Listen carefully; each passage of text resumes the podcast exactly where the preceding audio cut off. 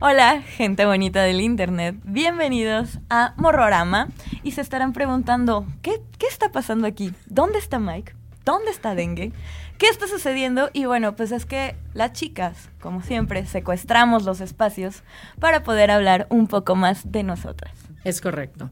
Estoy con Andrea, miedo mismo, yo soy Crisonava y vamos a hablar hoy de las mujeres y el terror en general. Obviamente un poco más enfocadas al cine. Mike y Dengue nos dijeron que no teníamos que hablar de cine, pero Andrea y a mí nos gusta hablar de cine.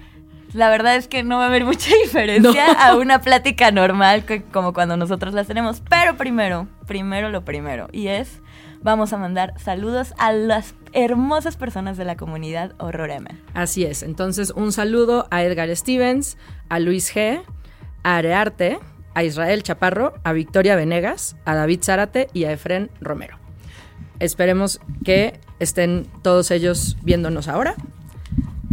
y disfrutando también un montón de películas de terror. Y yo creo que hoy va a ser muy interesante. Hoy va a ser muy interesante porque, digo, obviamente que el tema que escogimos está enfocado hacia las mujeres, ¿no? Y bueno, pues eh, creo que mm, justo lo estábamos discutiendo hace 30 segundos, tampoco crean que hace mucho, que las mujeres estamos súper, súper, eh, ¿cómo se dice? Como como intrínsecamente Exacto. ligadas a una, o sea, a la sangre, a un tema como de violencia. Y suena muy dramático, pero no, no lo es tanto. O sea, sí es una realidad de la vida diaria, ¿no? Pero creo que no lo es tanto para nosotras justo por eso.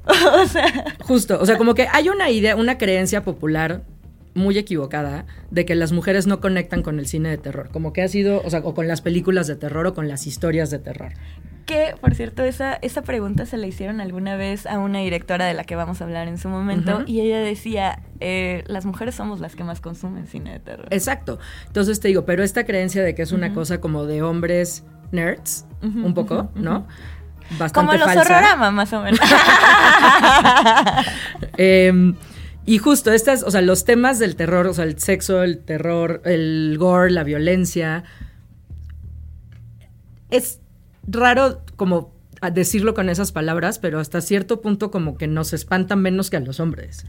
sí, Siento. Sí, es que hay mucha familiaridad en todo lo que pasa y volviendo a, la directora, ella decía, em, yo veo en la escena una mujer sola en la oscuridad caminando hacia su casa y hay un monstruo que la sigue y esa soy yo. Claro. Esa morra 100%. soy yo, ¿no?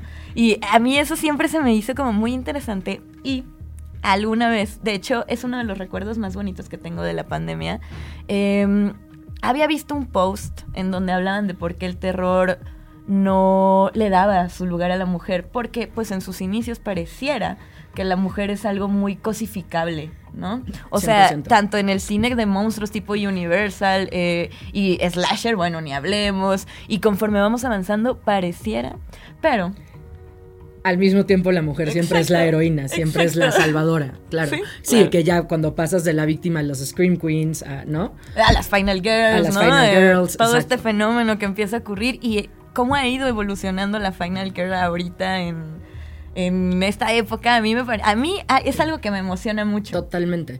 Y es justo lo que decías, como de, vamos a ver en la segunda parte que hablemos de películas específicas, como momentos específicos y, y secuencias específicas donde justo tienes esa sensación de decir, yo soy esa mujer. Que, que es algo que creo que con las narrativas, o sea, como que el miedo del hombre siempre viene de una cosa como sobrenatural, como el monstruo y así, y el miedo para la mujer es muy real. Ujú. O sea, son cosas que suceden en la vida real que sí te dan esa sensación de decir, esa soy yo, eso yo lo he sentido. Y justo de lo que hablábamos antes de empezar el programa, que decíamos que las mujeres estamos como un poco intrínsecamente relacionadas con la sangre, desde la adolescencia, de cómo funcionan nuestros cuerpos, del parto, de lo que tú decías como del body horror, ¿no? Entonces la naturaleza de la mujer es un poco terrorífica y violenta, sin que suene como dramático, como una cosa así de película. Al contrario, es muy real. Sí, y no nada más con el ser humano, o sea, con los humanos, ¿no? Sino también eh, eh, hay un montón de especies que la, parte femenina sufre muchísimo, ¿no? Y también es muy violenta, como las, las hembras que se comen a los machos después de copular y esas cosas. O, las arañas que pues se dejan comer para que sus crías, puedan... Exacto, exacto, exacto. O sea, sí, sí creo que todo este tema de la naturaleza y la feminidad sí dan, o sea, son películas de, o sea, está hecho para hacer películas de terror. 100%. De hecho, ¿sabías tú, Chris? Yo lo acabo de descubrir hace dos días, ¿eh? Que hay un subgénero en el cine de terror que se llama, que es como terror ginecológico. Sí, ya lo había, o sea, como que yo también hace poco no lo tenía como tan consciente, pero cuando lo leí dije, eso tiene mucho sentido. Muchísimo sentido. Sí, sí es. Sí, y ha habido un montón de películas que se han aventurado a explorar específicamente esto, ¿no? Y se hace muy interesante porque ¿qué puede haber más terrorífico que básicamente abrirte para expulsar otro ser? ¡Ah! Sí, claro. Eh, y, justo es también creo que eso, que eso no creo que sea específico de las mujeres, creo que es una cosa como en general del terror. Es como que el terror nos permite procesar como dolor y trauma de una manera, o sea, como estimulados de una manera que lo podemos manejar, ¿no? O sea, como como que es una buena manera de procesar ciertas emociones. Es, es, ese esa estimulación de la película de terror, para mí, por lo menos. Sí, no, y, bueno, esa también es una de las explicaciones que dan para las personas que somos fanáticos, ¿no? Que es nuestra manera de procesar el mundo para que no sea tan aterrador, porque bueno, yo no sé ustedes, a mí me parece el mundo aterrador totalmente. por ejemplo, tú, siendo chica, eh, ¿con qué prejuicios te enfrentaste cuando empezaste a descubrir que te gustaba el cine de terror? Creo que justo con el tema de que yo pensaba, a lo mejor ni siquiera era un prejuicio, era obviamente totalmente eh, falto de dirección, porque pues no, no sabía, pero creo que era una sensación como, como de decir, a mí sí me gusta esto, o sea, yo soy mujer y sí me gusta esto, ¿sabes? Lo cual, qué estupidez. Este, pero sí, o sea, como que yo sí tenía muy entendido que era una cosa como para hombres, ¿no? Y de repente empiezas a ver más y empiezas a ver más y empiezas a ver más. Y claro, tampoco quiere decir que a todas las mujeres les gusten y que todas las mujeres se identifiquen, pero creo que lo que tú dices, o sea, sí habemos una mayoría de consumidoras mujeres de, no solo de cine de terror, de arte de terror, o sea, de literatura de terror, ¿no? De, de historias en general. Entonces, creo que es eso. ¿A ti qué te, qué te provocaba? Te digo la verdad, a mí específicamente, o sea, hasta creo que la universidad, como que... Es que yo conocí muy, muy poquita gente a la que le gusta el cine de terror o, el, o, en general terror, entonces yo no me yo nunca sentí que era por ser mujer, sino que era como porque raro nadie en le gusta raro en general, ¿no? Exacto. Pero pues por ejemplo, recuerdo que vi un, post en Facebook alguna vez en donde justo hablaba de eso. Y eh, después salió el, curso este de la figura femenina, ¿no? En el cine El Terror, que, que, todo el tiempo lo estoy mencionando. Y me pareció súper interesante porque maneja muchos, muchas figuras, ¿no? Eh, no solamente más allá de la Final Girl, ¿no? Eh, sino monstruo, villana, víctima, Final Girl, ¿no? Y cómo cómo las mujeres han ido construyendo realmente todo, todos los estereotipos y los arquetipos del, cine de terror.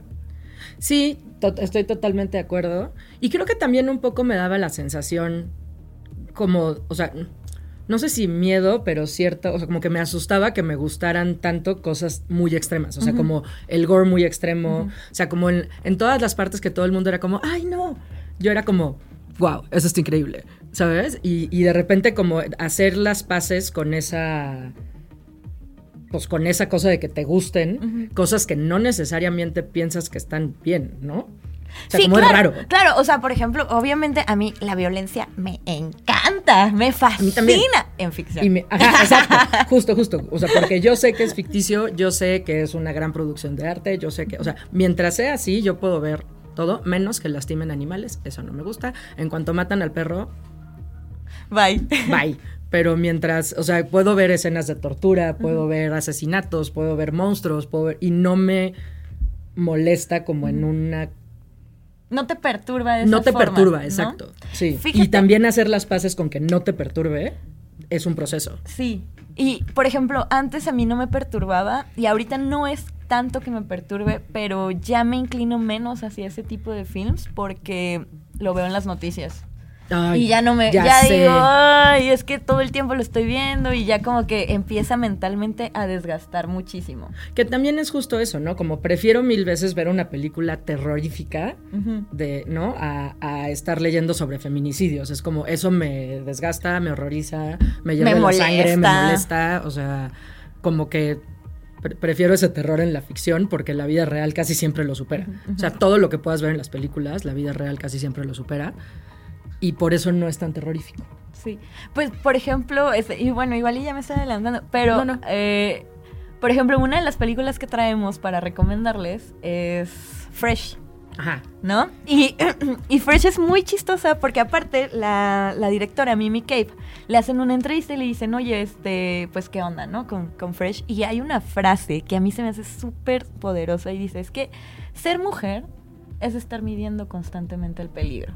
Y les voy a decir de qué trata Fresh, ¿no? Y la verdad, a mí me pegó bien duro porque yo... yo Es soy- dura. yo uso apps de citas, o sea, esta, esta película trata de una chica que usa apps de citas, conoce en el súper, o sea, fuera de las apps, a un vato, empieza una relación con él al final de cuentas y el fin de semana que deciden irse, descubre que el tipo, pues digamos que no es el mejor tipo, ¿no? De hecho, hablamos de Fresh en el episodio de canibalismo Sí, con Mike. justamente. Exacto. Y, y bueno, pues la verdad se me hace súper aterrador y súper real porque esta película empieza con una escena en donde esta morra está platicando y el tipo es un patán, ¿no? Sí. Es un patán, un patanazo total y, y- y ella dice, bueno, ¿por qué? O sea, ¿cuál es la necesidad, no? Y es que también tienes que estar acostumbrada a, a toparte con gente así, ¿no? Por ejemplo, yo, Claro. si- yo siempre presumo mucho que a mí me va súper bien en las citas, pero es que, es que justo he tenido una preparación de muchas películas de terror Exacto. que me han, me han hecho medir perfectamente el peligro, ¿no? Que creo que justamente ahí está la virtud de no solo las directoras, porque luego también tendemos a hablar mucho como de directores como si fueran los únicos que tienen injerencia en las películas y no son, o sea, hay todo un equipo detrás, o sea, los escritores, los productores, este, las diseñadoras de eh, producción, de directores de arte, etcétera. Entonces creo que todo, o sea, cuando históricamente los arcos de terror construidos, o sea, de- los arcos de personajes en películas de terror femeninos construidos por hombres, perdón, dije eso de una en un orden rarísimo, pero sí. Pero yo O sí sea, te entendí. eh, son como, o sea, como que hay una sensibilidad que el hombre no puede transmitir de la mujer y tienden a ser un poco huecos, como que carecen de dimensión, están como mal dirigidos y no me refiero a mal dirigidos como, como dirigidos de la película, sino a mal direccionados. Eh, y, y tienden a ser como adornos o sitios para la violencia. Eh, y cuando los escribe una mujer, tienen muchísimas dimensiones, son súper profundos. Y por eso son tan. O sea, creo que por eso conectamos tanto las mujeres con los personajes, cuando están escritos por mujeres normalmente. Sí, es más sencillo, ¿no? Es mucho más sencillo identificarte. Por ejemplo, voy a decir algo que quizás Potencialmente qui- controversial. Quizás suene más radical de lo que es, pero o sea, quiero aclarar que no, no lo estoy diciendo de esa manera, ¿no? Eh, por ejemplo, alguien me comentaba y me decía, es que Helen Ripley de Aliens, que yo amo a ese personaje, Alien. pero de todas formas decía, está escrito para agradar a un hombre. Claro, ¿no? Al público masculino. Está totalmente escrito Bueno. para eso porque se desarrolla en ambientes de ciencia ficción. Y entonces muestran, o sea, sí, sienta una base, pone un inicio, pero al final de cuentas no deja de. No deja, o sea, su fortaleza es que también es un personaje que agrade a hombres, ¿no? A mí me encanta. No voy a criticar a no. A- Es que creo que también es importante decir que una cosa no está peleada con la otra. O sea, hay, obviamente hay una perspectiva. O sea, el arte es un reflejo de la sociedad. Eso siempre va a suceder. No podemos exigirle algo al arte que no le exigimos a la sociedad. Entonces, evidentemente se van a ver reflejadas todas las visiones de quien esté armando las cosas y no por eso es tan mal. A mí también me encanta Alien. Y, y, y de hecho sí hay, creo que sí hay unas líneas muy finas. O sea, porque por ejemplo, hay una película que, ay, no me voy a acordar cómo se llama ahorita, pero es del papá de Panos Cosmatos, que también es una especie de sci-fi, como en un submarino y así. Y cuando la vi, o sea, la terminé de ver y lo primero que pensé fue, no está mala, pero híjole, son demasiadas tomas de una morra en calzones totalmente innecesarias para la narrativa de la película. ¿Sabes? O sea, como no cambia nada si la morra no está en calzones. Que haciendo una anotación a eso, justo la escena de Ripley en calzones De, Y es hermosa, todos la amamos. sí, todos la amamos, o sea, por favor, es Ripley, bueno, es Sigourney Weaver. pero fue muy criticada en su momento porque decían, pues es que, ¿para qué le pones, no? Y luego salió que era como una distracción. No, fue, vete a saber si era pretexto o realmente fue intencional, ¿no? Pero salió que era una distracción para que tú no vieras al alien que estaba más al fondo. Que es, o sea, ahí podríamos hablar de cosas como, que en algún momento lo platicamos cuando estábamos planeando esto, como del Bechdel test y el Sexy Lamp test. Ah, claro. Ajá, que son como pruebas para ver si una película es no quiero decir feminista porque no es cierto, o sea, no, no están muy lejos de ser esas pruebas, pero que son como menos machistas, digámoslo. Y el Bechdel test es una prueba donde, o sea, donde si encuentras que hay dos personajes mujeres eh, que están solos en una escena hablando de otra cosa que no sea un hombre. Pero pues esa barra está como todo muy baja. Sí, ¿eh? La otra, o sea, como que uno no se hace consciente de lo baja que está hasta que vimos, por ejemplo, en qué consistían estos test. Y es difícil seguirles el, el, track, ¿no? sí, es un poco complicado, pero cuando las empiezas a ver, dices, Ay. Ay, exacto. y luego está la otra, el sexy lamp test, que es el, test de la lámpara sexy, donde la mujer solo funciona, o sea, donde una lámpara bonita podría tomar el papel de la mujer. Y a mí eso me parece muy graciosa porque desafortunadamente es recurrente.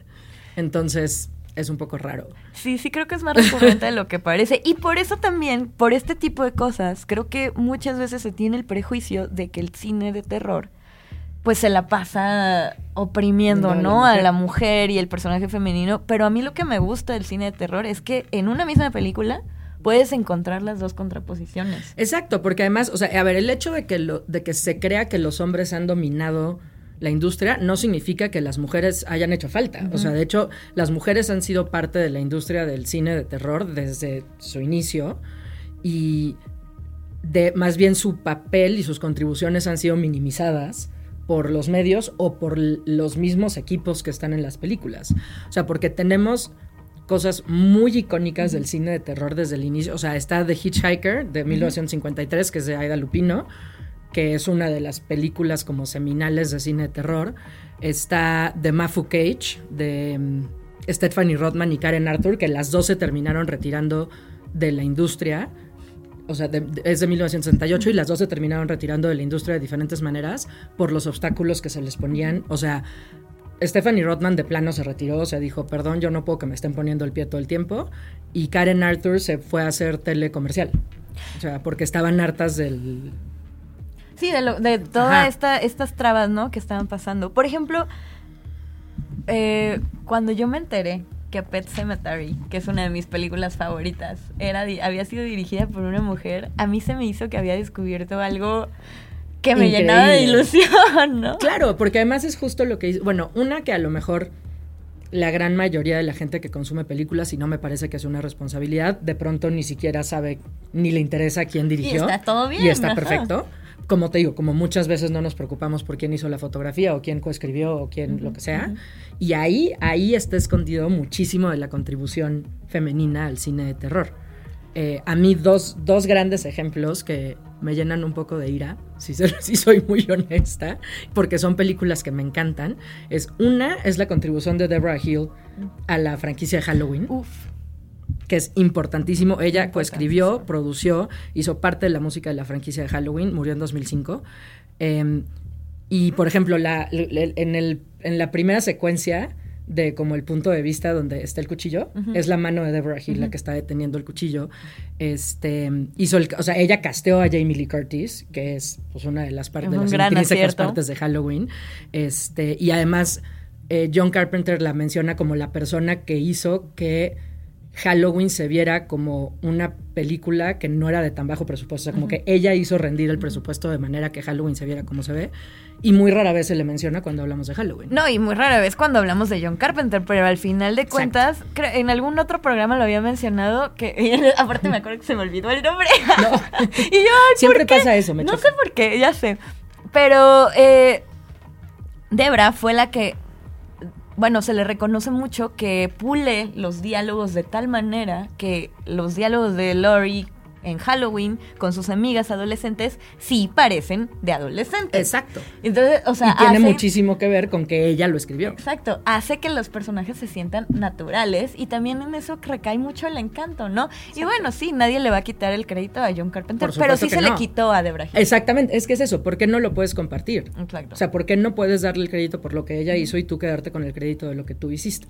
Oye, ahorita que ya estamos empezando como a hablar en ese tipo de cosas, tengo una pregunta que hacerte por Pregunte. Eh, no sé, no sé. En internet yo todo el tiempo estoy viendo. Jamás me he topado con vatos así. Pero eh, mucha gente me dice así de, güey, es que me, me topé con un vato que se sentía. Este. El de American Psycho. Ay. Eh, Patrick Bateman. Patrick Bateman, sí, Patrick Bateman. ¿Por qué querría ser un psicópata no, asesino de mujeres? no lo sé, pero... la verdad a mí jamás me ha tocado, pero a ti te ha tocado con... Sí. Ah, ¡No! Desafortunadamente sí, tengo una muy mala anécdota que no es para el horario familiar, oh, este, pero sí, no lo hagan amigos. Bueno, y eh, justamente, este... Eh, bueno, eh, decían así como de, oye, pero ¿y qué pasaría con estos tipos cuando se enteren que la que dirigió esta película es una mujer, ah, ¿no? No sé. No, o sea, la gente se. O sea, los hombres, cuando le dicen así, los dirigió una mujer y se paniquean. Así como, ¿cómo? Porque, fíjate que yo. Pues por eso, porque se les ha quitado el crédito a las mujeres. O sea, pero también ¿Sabes? Yo siento muchas veces que ese tipo de vatos es así como decir como cuando tu abuelita es homofóbica o, una onda así y, dice, y, te dicen, ay, no, tranquila, es que es de otra época. Y yo, güey, no, o sea, nació en los, en los no, sé, y de pronto apareció aquí, o sea, ¿cómo, no? Eh, hay un gap de años de evolución que no, no pasaron por ella, ¿o qué pasa? Mira, yo ya he conocido a suficientes hombres blancos de otras generaciones que sí están dispuestos a entender y que sí están dispuestos a escuchar y que sí, lo entienden para decir el que seas de una, de una generación diferente no es excusa para decir que no entiendes o que no lo puedes aceptar o que no, no es, punto. Estoy totalmente de acuerdo. Entonces, por ejemplo, la carrera de Mary Heron, que es, la que dirige American, Psycho en realidad, o sea, era una fregona, ¿no? Dirigía, dirigía clips de clips musicales, estuvo con Madonna. O sea, yo dije, güey, ¿y qué borrada es de esta película en el sentido de que hay miles de personas? O sea, si tú sales a la calle y preguntas quién dirigió, por ejemplo, Halloween, te van a decir John Carpenter. Y pero si les preguntas quién dirigió American Psycho, no saben, no saben quién.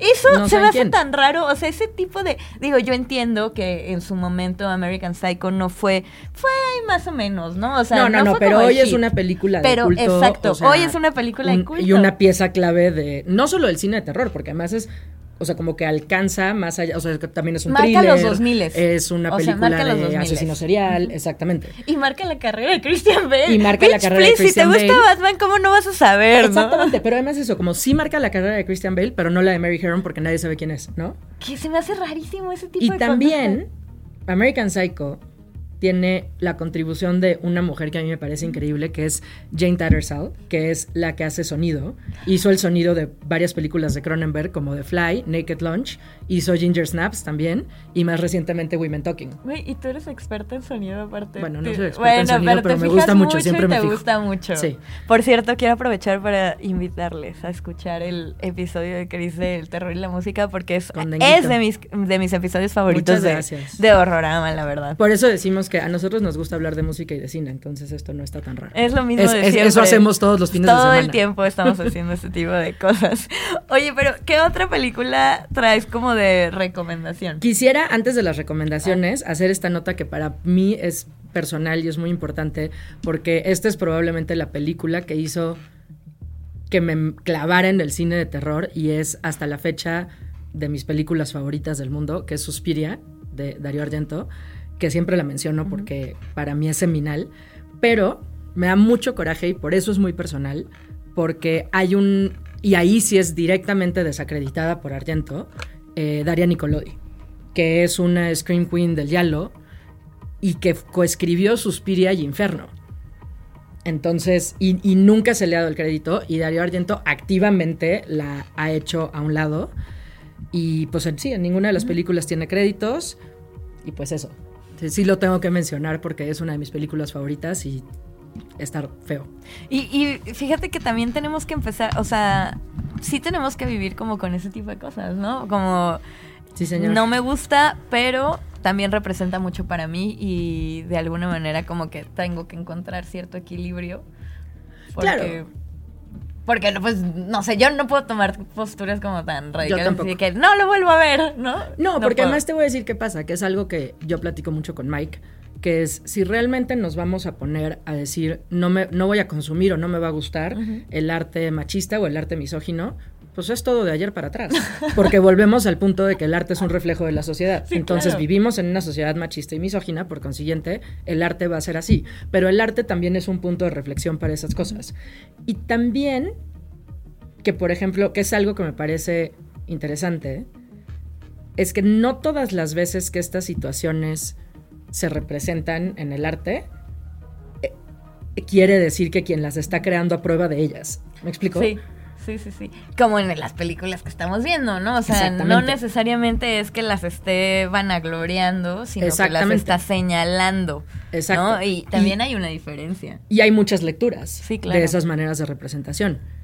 Pero, o sea, sí, eso. eso. Yo creo que lo siguiente que, o sea, que justo creo que al principio mencionaste algo, pero podemos hablar de las películas de Julia Ducournau, Ah, claro. que también es una de las directoras que se mencionan muy recientemente en el terror. Eh, y bueno, también tenemos Raw del 2016 y tenemos Titán de 2021. Eh, ambas producidas por Laurie Colson, que también es morra. Este, y la directora de arte de Raw, que a mí me parece increíble, es Nadia Turintsev.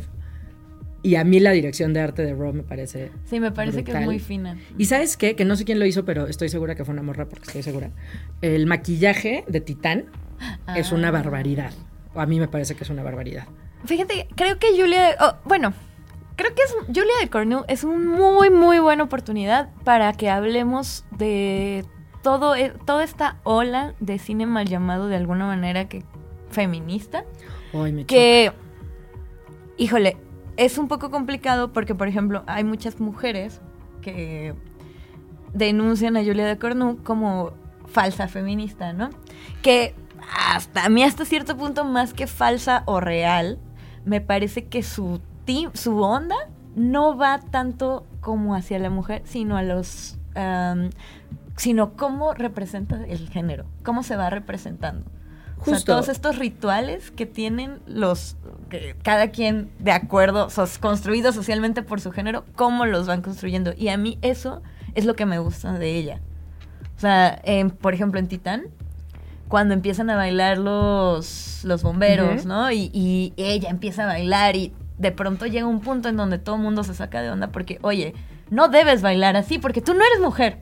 Si fueras mujer, o al menos no te no estamos conscientes de que eres una mujer disfrazada, ¿no? Pero además creo que hay una cosa que, que justo me encanta de Ducournau, que es de pronto la gente tiene la noción de que porque eres mujer tienes que hacer arte para mujeres y feministas. Todo ¿sabes? feminista. Y es como, puedes solo hacer arte, porque además la visión femenina no es una visión así como de una minoría de la población. O sea, somos la mitad de la población del mundo, yo creo que es una visión bastante amplia, ¿no? Entonces, justo eso de que no tienes que hacer necesariamente contenidos o arte o crear cosas feministas solo porque eres mujer o que parezcan de mujer.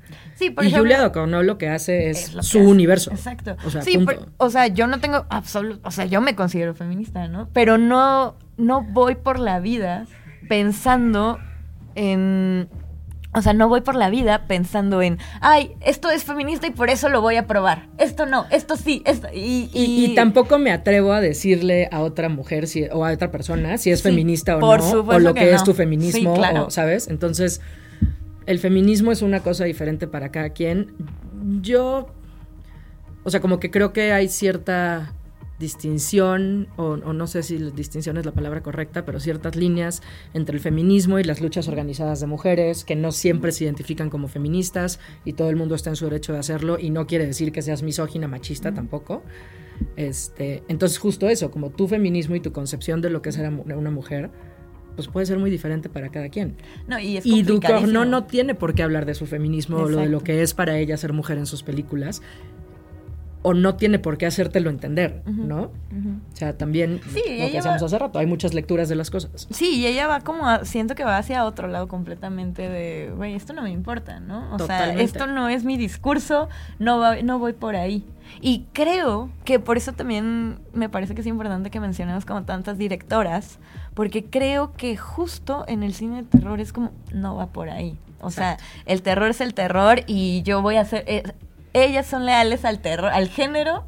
Y no tanto como a cierta ideología, ¿no? Exactamente, y por eso creo que es importante lo que mencionamos al principio del programa, que es esa, esa mm, característica del terror donde te hace procesar ciertas emociones y te ayuda a, a abordar ciertas cosas, mucho es porque las mujeres han estado ahí desde la concepción.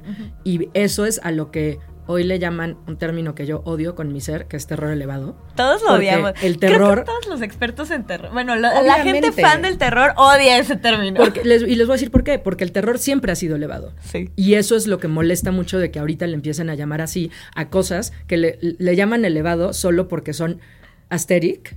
Y, o sea, sí, es que sí, sí es eso, de verdad, porque están haciendo Producidas por A24. producidas por A24 una cinematografía preciosa, muy limpia, que no tengo nada contra ella, pero todo lo que viene antes, los slashers, las películas de terror de los 70s, el yalo, como no lo ven tan estilizado, entonces lo hacen a un lado. Y no, o sea, la, la naturaleza del terror, de que el terror sea elevado, está en las concepciones de las cosas y el terror es un género que siempre ha estado a la vanguardia de eso, de los temas que aborda, de cómo los aborda, de las cosas que dice. Y en mi opinión, tiene mucho que ver con que las mujeres han sido una parte muy importante de crear ese universo del terror. Pues porque al final todo presenta como todo este estos sentimientos tan complejos, ¿no? Y hablando de sentimientos complejos, ¿hacia qué película quieres que vayamos? Porque tenemos una, aparte que- tenemos una lista así, Sí, pero creo que podríamos hablar de las que, de las que habíamos platicado. Ah, bueno, quiero hacer una nota de Fresh, eh, que la directora de producción es Jennifer Modden, Ujú. que es la directora de producción también de Kid Detective. Y Kid Detective, si no la han visto, es una gran película que sale este cuate, ¿cómo se llama? El de DOC. Este Adrian mm, ¿Cuál de los dos de, de El que no era güero. Ah, Adrian, Adrian, Adrian Brody, exacto. Ajá. Sale Adrian Brody y es una gran peli. Adrian. Que no es exactamente de terror, pero como siempre dicen Dengue y Mike, podría pertenecer al universo horrorama. Mm. Eh, y creo que podemos hablar de Saint Maud. Ay, sí, por favor. No manches, qué peliculón. Saint Maud es una película que está dirigida por Rose Glass.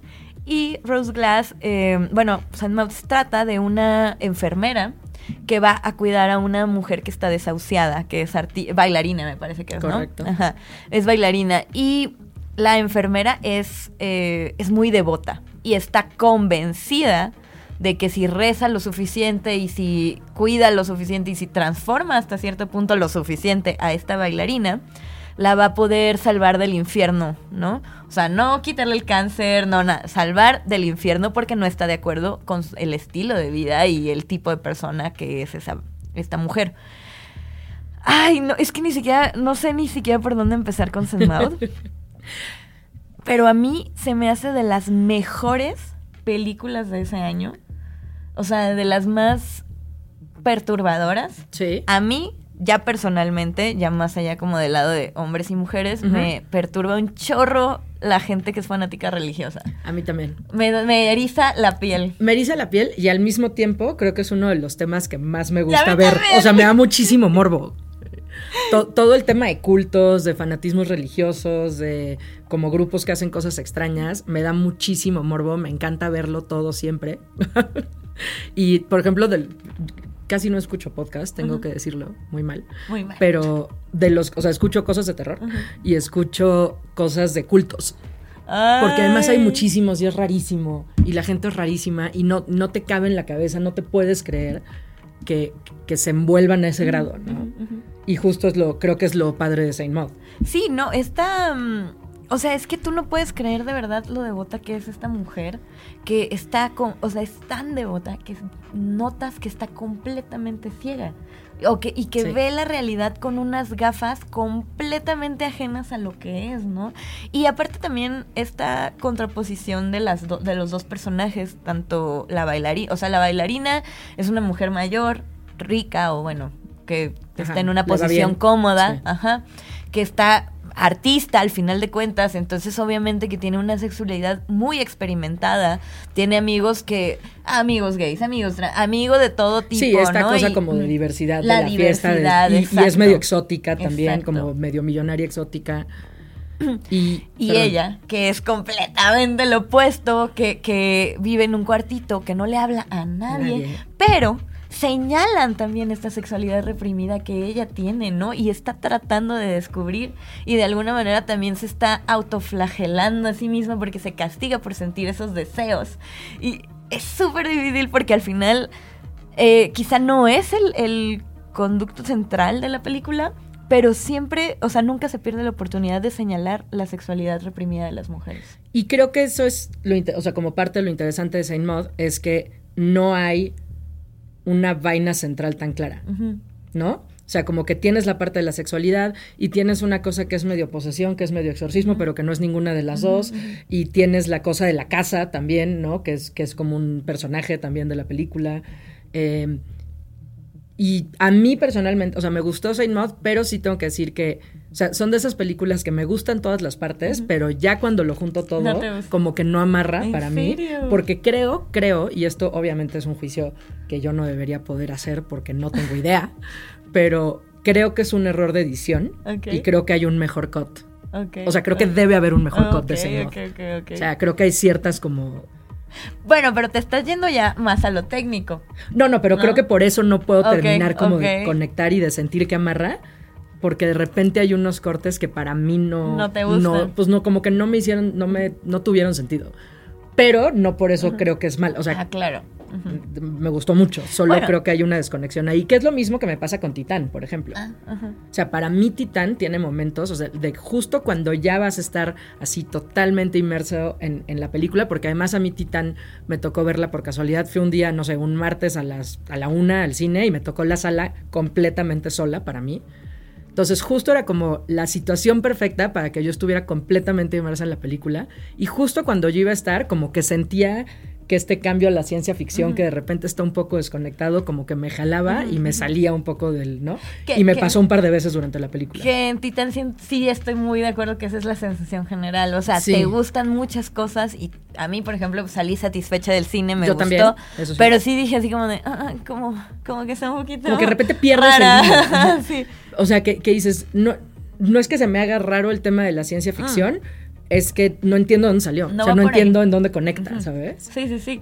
Sí, o sea, no, no, no tanto como una explicación per se, sino como que el storytelling, como que de pronto Exacto. dices, ay, ¿qué pasó? Pero que justo no sé si es un problema de storytelling o de edición. Ajá. Claro, bueno, Que- no que lo es- sabremos. exacto, nunca lo sabremos, Nunca lo ¿no? Em, ¿Y qué más? Y ¿A ti, por ejemplo, te gustó más Titan o Raw? Raw. A mí también. Raw, pero por sí, mucho. por O sea, muchísimo. Y es que, eh, digo, hablando de, gran- o sea, personajes interesantes y el coming of age de, de Raw, pues Ginger Snaps también es un ejemplo como que es muy diferente, pero al mismo tiempo también es un coming of age que que trata como esta, esta morra. que- y, y siento que estos personajes son como muy interesantes, ¿no? Porque Karin Kusama, que hace Jennifer's Body, Ujú. también hace algo parecido que se hace tanto en Raw. Bueno, Raw es como la versión morena, ¿no? Pero, Pero tanto en Ginger Snaps, Snaps y exacto. este, en Jennifer's Body, ¿no? Y Ginger Snaps también es, por ejemplo, las películas que tienen una, una contribución femenina muy poco reconocida, como Rosemary's Baby. Que, y Polanski es muy controversial en el tema. Bueno, no es muy controversial, es un perfecto idiota. Es controversial Sí, en el tema, es controversial en nuestro. En- ajá, o sea, pero no es controversial, es, es un idiota que hacía grandes películas, Sí, desafortunadamente. sí, no, eso no Este, está y discutido. Rosemary's Baby tiene una contribución femenina muy importante y es como muy icónico justo ese tratamiento de, de estas cosas, ¿no? Que por ejemplo, alguna vez leía que Rosemary's Baby eh, te hace lo que, o sea, habla de la violencia doméstica y te hace a ti como espectador lo mismo que la gente le hace a las personas que sufren violencia Sí. doméstica, ¿no? Sí. Que es como, pero ¿estás segura? ¿Y, ¿Y qué tal si no fue así? Estás, o sea, como esta locura un poco y entonces tú empiezas a ver la película y empiezas a, a pensar, Mia Farrow está pobrecita, ¿no? Es, quizá está pasando como por, pues por la locura del embarazo, que no sé qué, bla, bla, bla. Y de pronto cuando llegas dices, fuck, Fuck, fuck, exacto, ¿no? Y- fuck. Y, y al final eh, Roman Polanski te hace lo mismo que se le hacen a estas víctimas. Y además, curiosamente, no, o sea, no me parece un mal retrato, que también es otro tema muy, muy recurrente, eh, o sea, en el cine de terror de mujeres, que es esta cosa de que la gente te crea loca, ¿no? El Ujú. personaje, como de que estás loca y no estás loca, de verdad te está pasando algo, pero la gente no te cree. Que es muy... Me encanta que siempre se señalen las películas de terror. Que por ejemplo, Huesera, ya sé que hemos estado hablando, todo el mundo está hablando mucho de Huesera, porque está ahorita. Pues, pues, con justa razón hay que en hablar su de momento, Huesera. pero exacto, con justa razón hay que hablar de ella. Y creo que es uno de los retratos que hace muy bien. O sea, esta cosa de, de, ay, estás loca, ay, nada más estás deprimida, nada más estás este, haciéndote trips en la cabeza. Y es como, no, o sea, cuando. O sea, esa sensación de que eres mujer, hasta para los cólicos y las cosas menstruales, de que, ay, no, sí, nada más tómate un té. Y es como, no, no es tómate un Un té. O sea, duele horrible y me y está, estoy tripeando. Y nada más tratar a las mujeres como locas a raíz de esas cosas es un retrato que a mí me gusta mucho del cine de terror y que hay muchas maneras de abordar, o sea, ha habido muchas maneras de, de abordarlo y hay muchas increíbles. Sí, o sea, por ejemplo, eh, este, como dirían mis, mis amigos modernos, el gaslighting que manejan como para Huesera, para Bebé de Rosemary, o sea, sí existe, ¿no? Sí es una cosa que existe, es real, y que todo el tiempo están así de que no, tú estás loca, tú no sabes, tú no sé qué, y bueno, pero... Lo vemos en las películas, pasa en la vida y pasa en las películas, ¿no? Exactamente. Eh, recuerdo que alguna vez leí algo que se me hizo así como una locura, en, de verdad, una locura. Era el origen de los vibradores. Ah, que es este ginecólogo los había creado para tratar La no pa- histeria. exacto, la histeria femenina. Específicamente se llamaba la histeria femenina. Y es una locura eso. O sea, básicamente porque había cero conocimiento del placer de la mujer. Era una cosa como, entonces vamos a crear una máquina de tortura, básicamente, porque no era como los vibradores de hoy, que son cosas muy maravillosas. Era como una especie de no sé, estaba una feo. cosa, de Eso no verdad es- parecía, o sea, búsquenlo en Google. Es, es como una, parece una máquina de tortura y yo no me Sí. imagino con qué presión y con qué fuerza, ¿sabes? Hacia eso que no se debe haber sentido tan padre, la verdad. O sí. Pero, pero justo la, o sea, su, la gran, raíz su gran del- descubrimiento era Sí. ese, ¿no? Este, tratar la histeria femenina, que es algo que me gusta mucho que manejan en Huesera, cómo contraponen la forma en la que ve sexualmente el o bueno, la pareja de vida a, a esta chica y la otra persona, ¿no? Y cómo él, aunque no es un patán, aunque no es mal tipo y lo que tú ¿No? quieras, bueno, No. Después de, después Es de el más patán, el O sea, más mal tipo. Inicia no siendo patán, a eso me refiero. O sea, yo al, yo al final de la película nada más decía, ¿ahora qué quieres, Raúl? O sea, ya era una cosa, así se llama Raúl, ¿no? Sí. Este, Bueno, pero ¿cómo puede ser tan limitado que es la única manera en la que cree que se puede dar placer a su esposa y él sentir incluso placer es pues de una forma falocentrista y ya. ¿No? Que, pero por eso, a mí esa es otra de las cosas que me gusta mucho de Huesera, que es un gran retrato, o sea, como de la, la perspectiva de ella, de cómo él es un patán. ¿sabes? O sea, de, de él pensando que él es un esposo considerado y que está cuidando a su esposa y que no sé qué, en realidad está siendo el peor de los patanes. Y eso me encanta. No el de peor de los patanes, pero sí, tiene sus cosas No el peor de los patanes. O sea, le- es que mira, yo creo que en esta en esa película hubiera sido diferente Ajá. si este güey hubiera sido un patán evidente en el sentido de que le dice groserías, le No, habla pero por eso es el peor de no los patanes, qué. porque parece que no es patán. Pero es que yo, yo sinceramente sí creo que no era patán. O sea, creo que está Uy. limitado en sus cosas, ¿no? Porque, digo, no, no sé. Solo. No, tratar a tu esposa de loca, tratar de internarla, hacer equipo con la mamá, o sea, No, la, que la mamá loca. le dijo que no. Más- o sea, más La o mamá le dijo, no, la he visto tres veces, ya me la sé de memoria, güey. O sea, sí, pero de repente también hay un punto de la mamá como de, estamos preocupados por ti. Ah.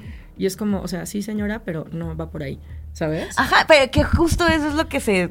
Bueno, también tienen que ser así los personajes justo para que sea el punto, ¿no? Sí. Que ella diga, güey, ¿qué me está, ¿cómo me están tratando? ¿Qué están haciendo? Y justo creo que, o sea, a- por eso me refiero que me gusta que no sea patán y que la suegra no sea una maldita perra. Porque al final, eh, cuando tú lo ves, tú te ves reflejado como en, esas, en esos personajes, ¿no? Y es el, la señala, o sea, el señalar que tú puedes no ser un patán, entre comillas, pero sí lo pero eres. eres ¿no? Ajá, el más. eh, A eso me eres refiero. más patán que el que dice grosería. O digo, no, no es que la otra esté bien, pero a veces eres más patán que el que dice groserías o que el que, ¿sabes? En, en estos tratamientos que parecen sin importancia.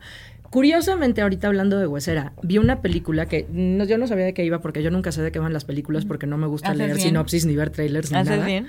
Este que se llama eh, Baby Ruby, Mm. que sale, ¿cómo se llama Jon Snow? No. Kit Harrington. No, ya, no, no me acuerdo. Sale Kit Harrington, que es Jon Snow en Game of Thrones. Este.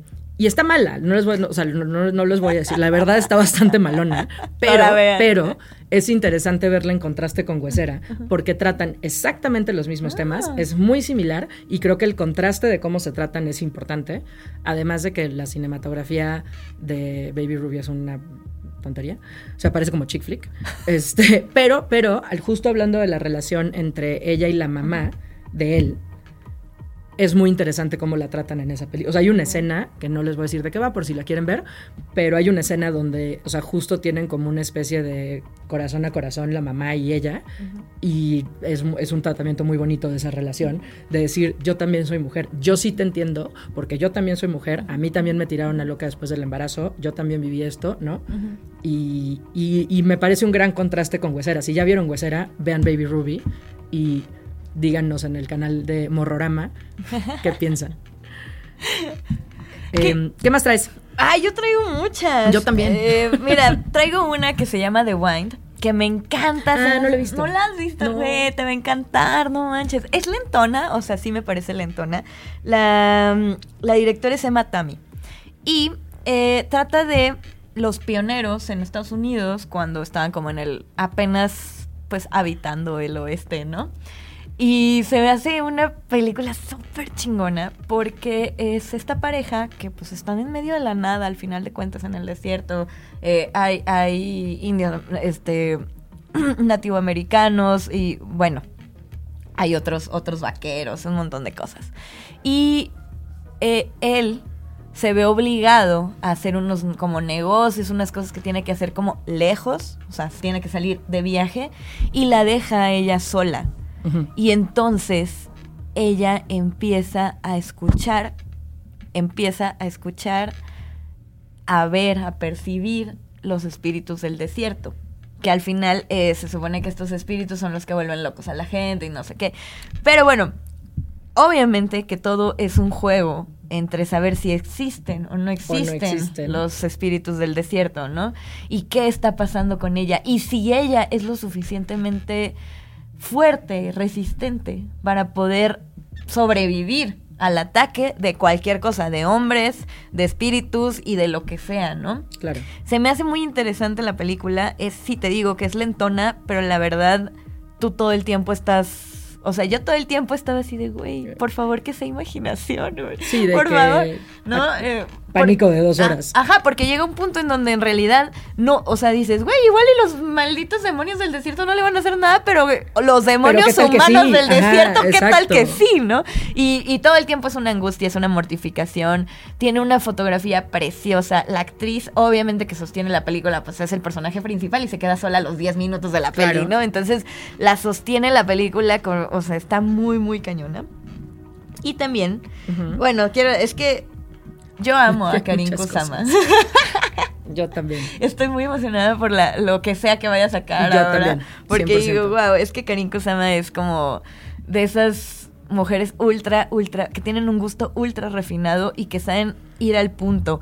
Te, sí te cuestan a, a fuego lento, digo, a excepción de Jennifer's Body, pero vale la pena. Y pues la invitación, ¿no? Obviamente, y la A invitación. mí la invitación no me encantó. ¡No! ¿Por qué? No sé, Cuéntame. tiene- Va, o sea, a ver. again, o sea, volvemos al punto de que Ajá. no es que no me haya gustado. A lo mejor también creo que la vi con, o sea, es de esas películas que vi con mucha expectativa. Ok. ¿Sabes? Y como que no Yo llegó. con cero. Como que no llegó a ese pedestal. Que, en el que yo quería que estuviera. Y híjole, creo que la, como que el storytelling es medio lentón. Es medio in- superlenta. Medio inconsistente. Y eso hace que pierdas como la conexión. Pero no me parece mala del todo, porque además justo es de este tema de cultos y cosas que Exacto. me gusta Pero mucho. que no lo ves venir. No Ah, lo o sea, venir. toda la película, algo que a mí me fascina. Sí es cierto que es ridículamente lenta. O sea, si ustedes no están ni acostumbradas, ni, ni de humor, porque también luego Justo no estás eso. de humor. Yo creo que no la vi con el humor correcto. Sí, porque luego no estás de humor para algo lento, ni la pongan. Pero si sí traen el. Esa, dicen, ahorita estoy en el mood, en mi zen, ¿no? O sea, Sí. estoy bien. Pónganla porque es una joya. O sea, todo el tiempo. O sea, esta película es de un, una pareja que está. Bueno, no es pareja ya, están divorciados. Cada quien tiene a sus respectivas parejas. Y la mujer invita a su ex esposo a una cena tú no estás 100% segura de qué pasó entre ellos, de por qué se divorciaron, pero pues como que poco a poco te van aventando como cositas, ¿no? Eh, al, al final resulta que es porque habían perdido un hijo, ninguno de los dos se pudo recuperar de esa pérdida y entonces pues se separan. Y ahorita, años después, como que ella lo invita para ver pues qué onda, ¿no? Para pues limar asperezas, no tener rencores, algo que a mí se me hace súper sano y súper normal. y entonces, em, digamos que toda la película te sientes incómoda y no Es muy sabes incómoda, por qué. eso sí. O sea, sí sabes por qué, pero no estás tan segura. Así como de, güey, pero ¿por qué está pasando esto? Estoy incómoda y no hay ningún peligro aparente. Y creo que justo por eso no, o sea, es- cuesta conectar porque dices, ok, yo estoy viendo una película de gente que no se lleva bien en una casa, ¿por qué, por qué no mejor se van y ya, si no quieren estar ahí? ¿Sabes? O a, mí, a mí lo que me mantuvo como al, al atenta fue más de- fue como justo eso, o sea, justo así como de, güey, ¿por qué estoy tan incómoda? O sea, estas son situaciones, pues, X, pero me siento, siento que no, o sea, siento que todo era el, este, el fuera de lugar, es a propósito, o sea, a a es a propósito para que tú te sientas fuera de lugar. Sí. Y al final es como de. Wow, wow, qué, qué increíble. O sea, a mí se me hizo fantástica. Y aparte, visualmente se me hace súper. Eso sí, bonita. visualmente es muy linda. Es que Karin Kusama es Karin Kusama. Sí. Y bueno, creo que ya vamos un poquito más rápido con recomendaciones, como ya no, porque creo que ya no tenemos tanto tiempo. Pero yo quisiera hablar de, o sea, bueno, mencionar a dos directoras que me encantan, que son Jennifer Kent. De, de Babadook. Ay, Jennifer Kent. Exacto, Otra. Jennifer Kent.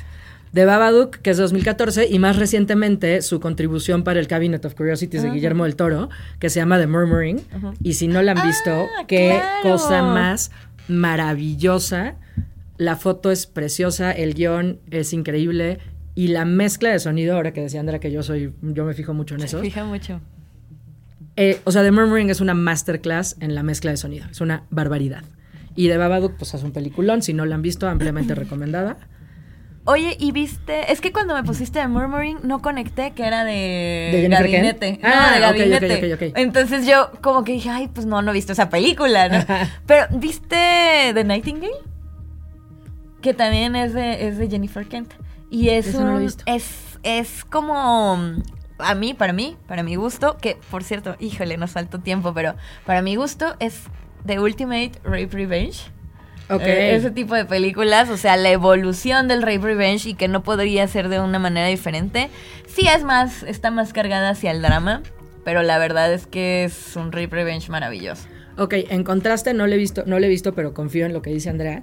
Y en contraste, otra vez como lo que decía de Huesera y Baby Ruby, viendo eso en contraste con Promising Young Woman, Mm. que a mí, o sea, me parece un buen revenge movie, no me parece un buen statement feminista, por ejemplo. Ajá. Entonces, esas también son un contraste interesante.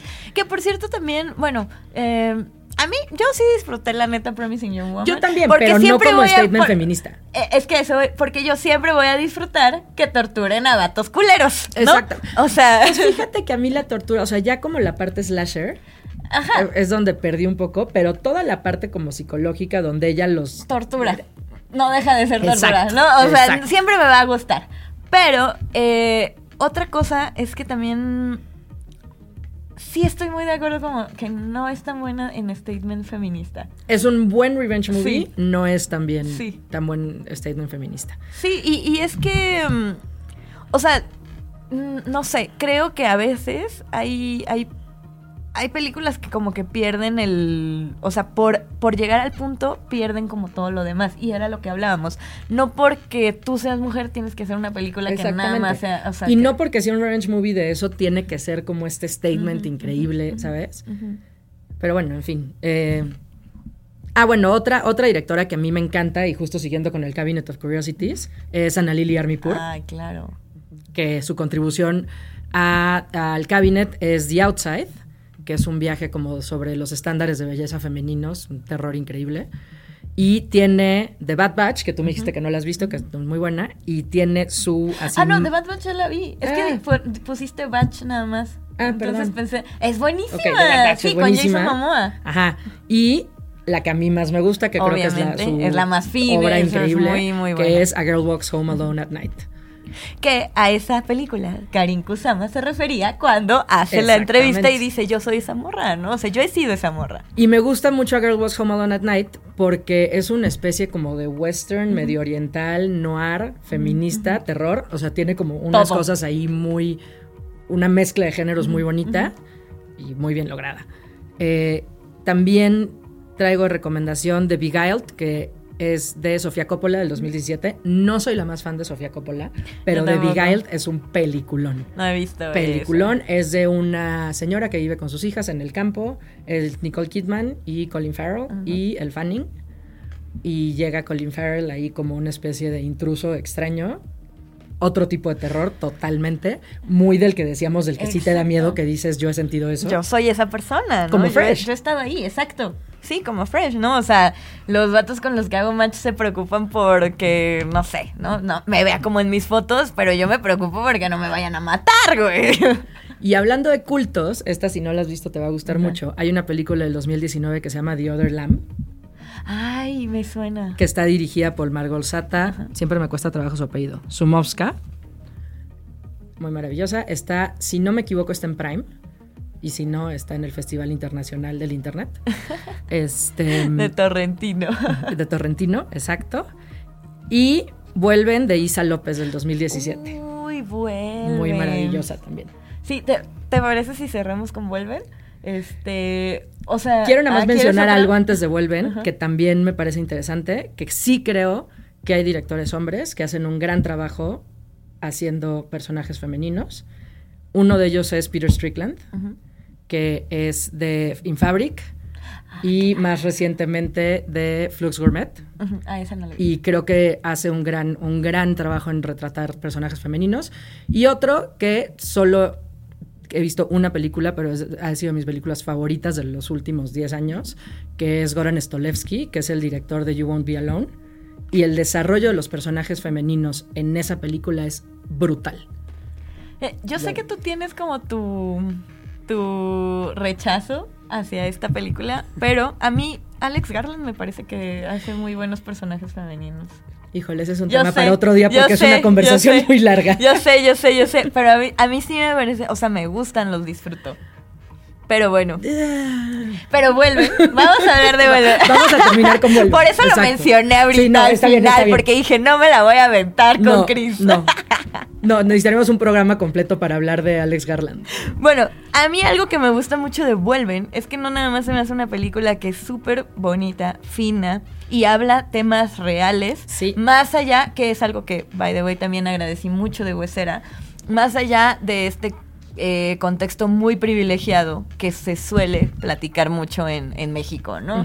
Eh, o sea, en esta sí hablan como de cómo afecta la delincuencia, cómo afecta a las familias, cómo el narcotráfico afecta y daña a los niños, a las infancias.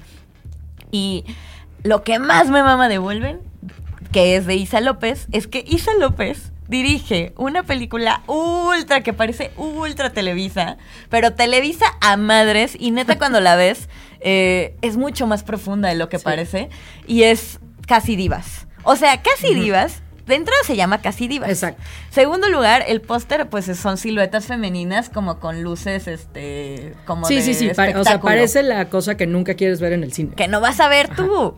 Pero de verdad que es una gran, gran película cuando le das, o sea, le das la oportunidad. Y vuelven, lo que me gusta, o sea, vuelven al final es, siento que es lo que Isa siempre quiso dirigir. ¿No? Es correcto. Dicen, encontró su género. Sí, yo creo que sí. Vuelven es de las películas que yo me, me cuesta hablar mucho porque no quisiera que sepan nada cuando la vean. O sea, es una gran experiencia y es una gran película. Sí, es una película súper, súper bonita. Y, Y me encanta que sea una contribución no solo de una mujer, sino de una mujer latinoamericana con, pues, con mucho fondo. Con mucha forma y con mucho fondo. Sí, de hecho muchos decían así como, es que, eh, pues al final es un, es, tiene, o sea, su, su, su género, el género que por fin encontró, curiosamente es el mismo que Guillermo del Toro, ¿no? Sí. Y, y la verdad es que, pues ha tenido menos apoyo, ha tenido menos oportunidades, bla, bla, pero yo creo que sí, si sigue trabajando, sí puede hacer algo que 100%. marque, o sea, porque Estoy vuelven... enteramente de acuerdo. Vuelven fue reconocida, como muchas películas mexicanas, en Estados Unidos el y no sé extranjero qué. o mucho sea, más que aquí. Sí, muchísimo, muchísimo más. Y aquí es como, híjole. Pero, pues es- no perdamos la esperanza. No perdamos, la- no, para nada. Yo no, no pierdo nada la esperanza porque te digo, yo estoy convencidísima. O sea, creo que esa es la, la conclusión de este programa. Es que tanto Andrea como yo, y espero que los horroramas también, estoy in- o sea, muy convencida de que el espíritu del cine de terror en parte es lo que es por la contribución de todas las mujeres que han estado metidas desde el principio. Eh, Y pues en general, ¿no? y en general, claro, sí. Pero bueno, Siempre somos padres.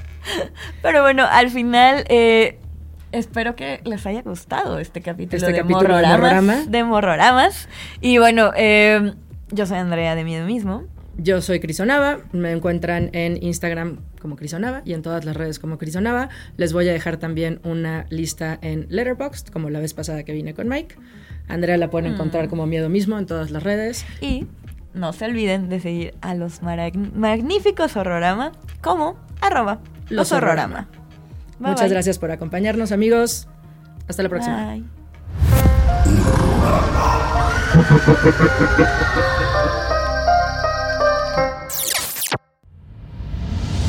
Esto fue una producción original de Podbox. Suscríbete y escúchanos en todas las plataformas de podcast.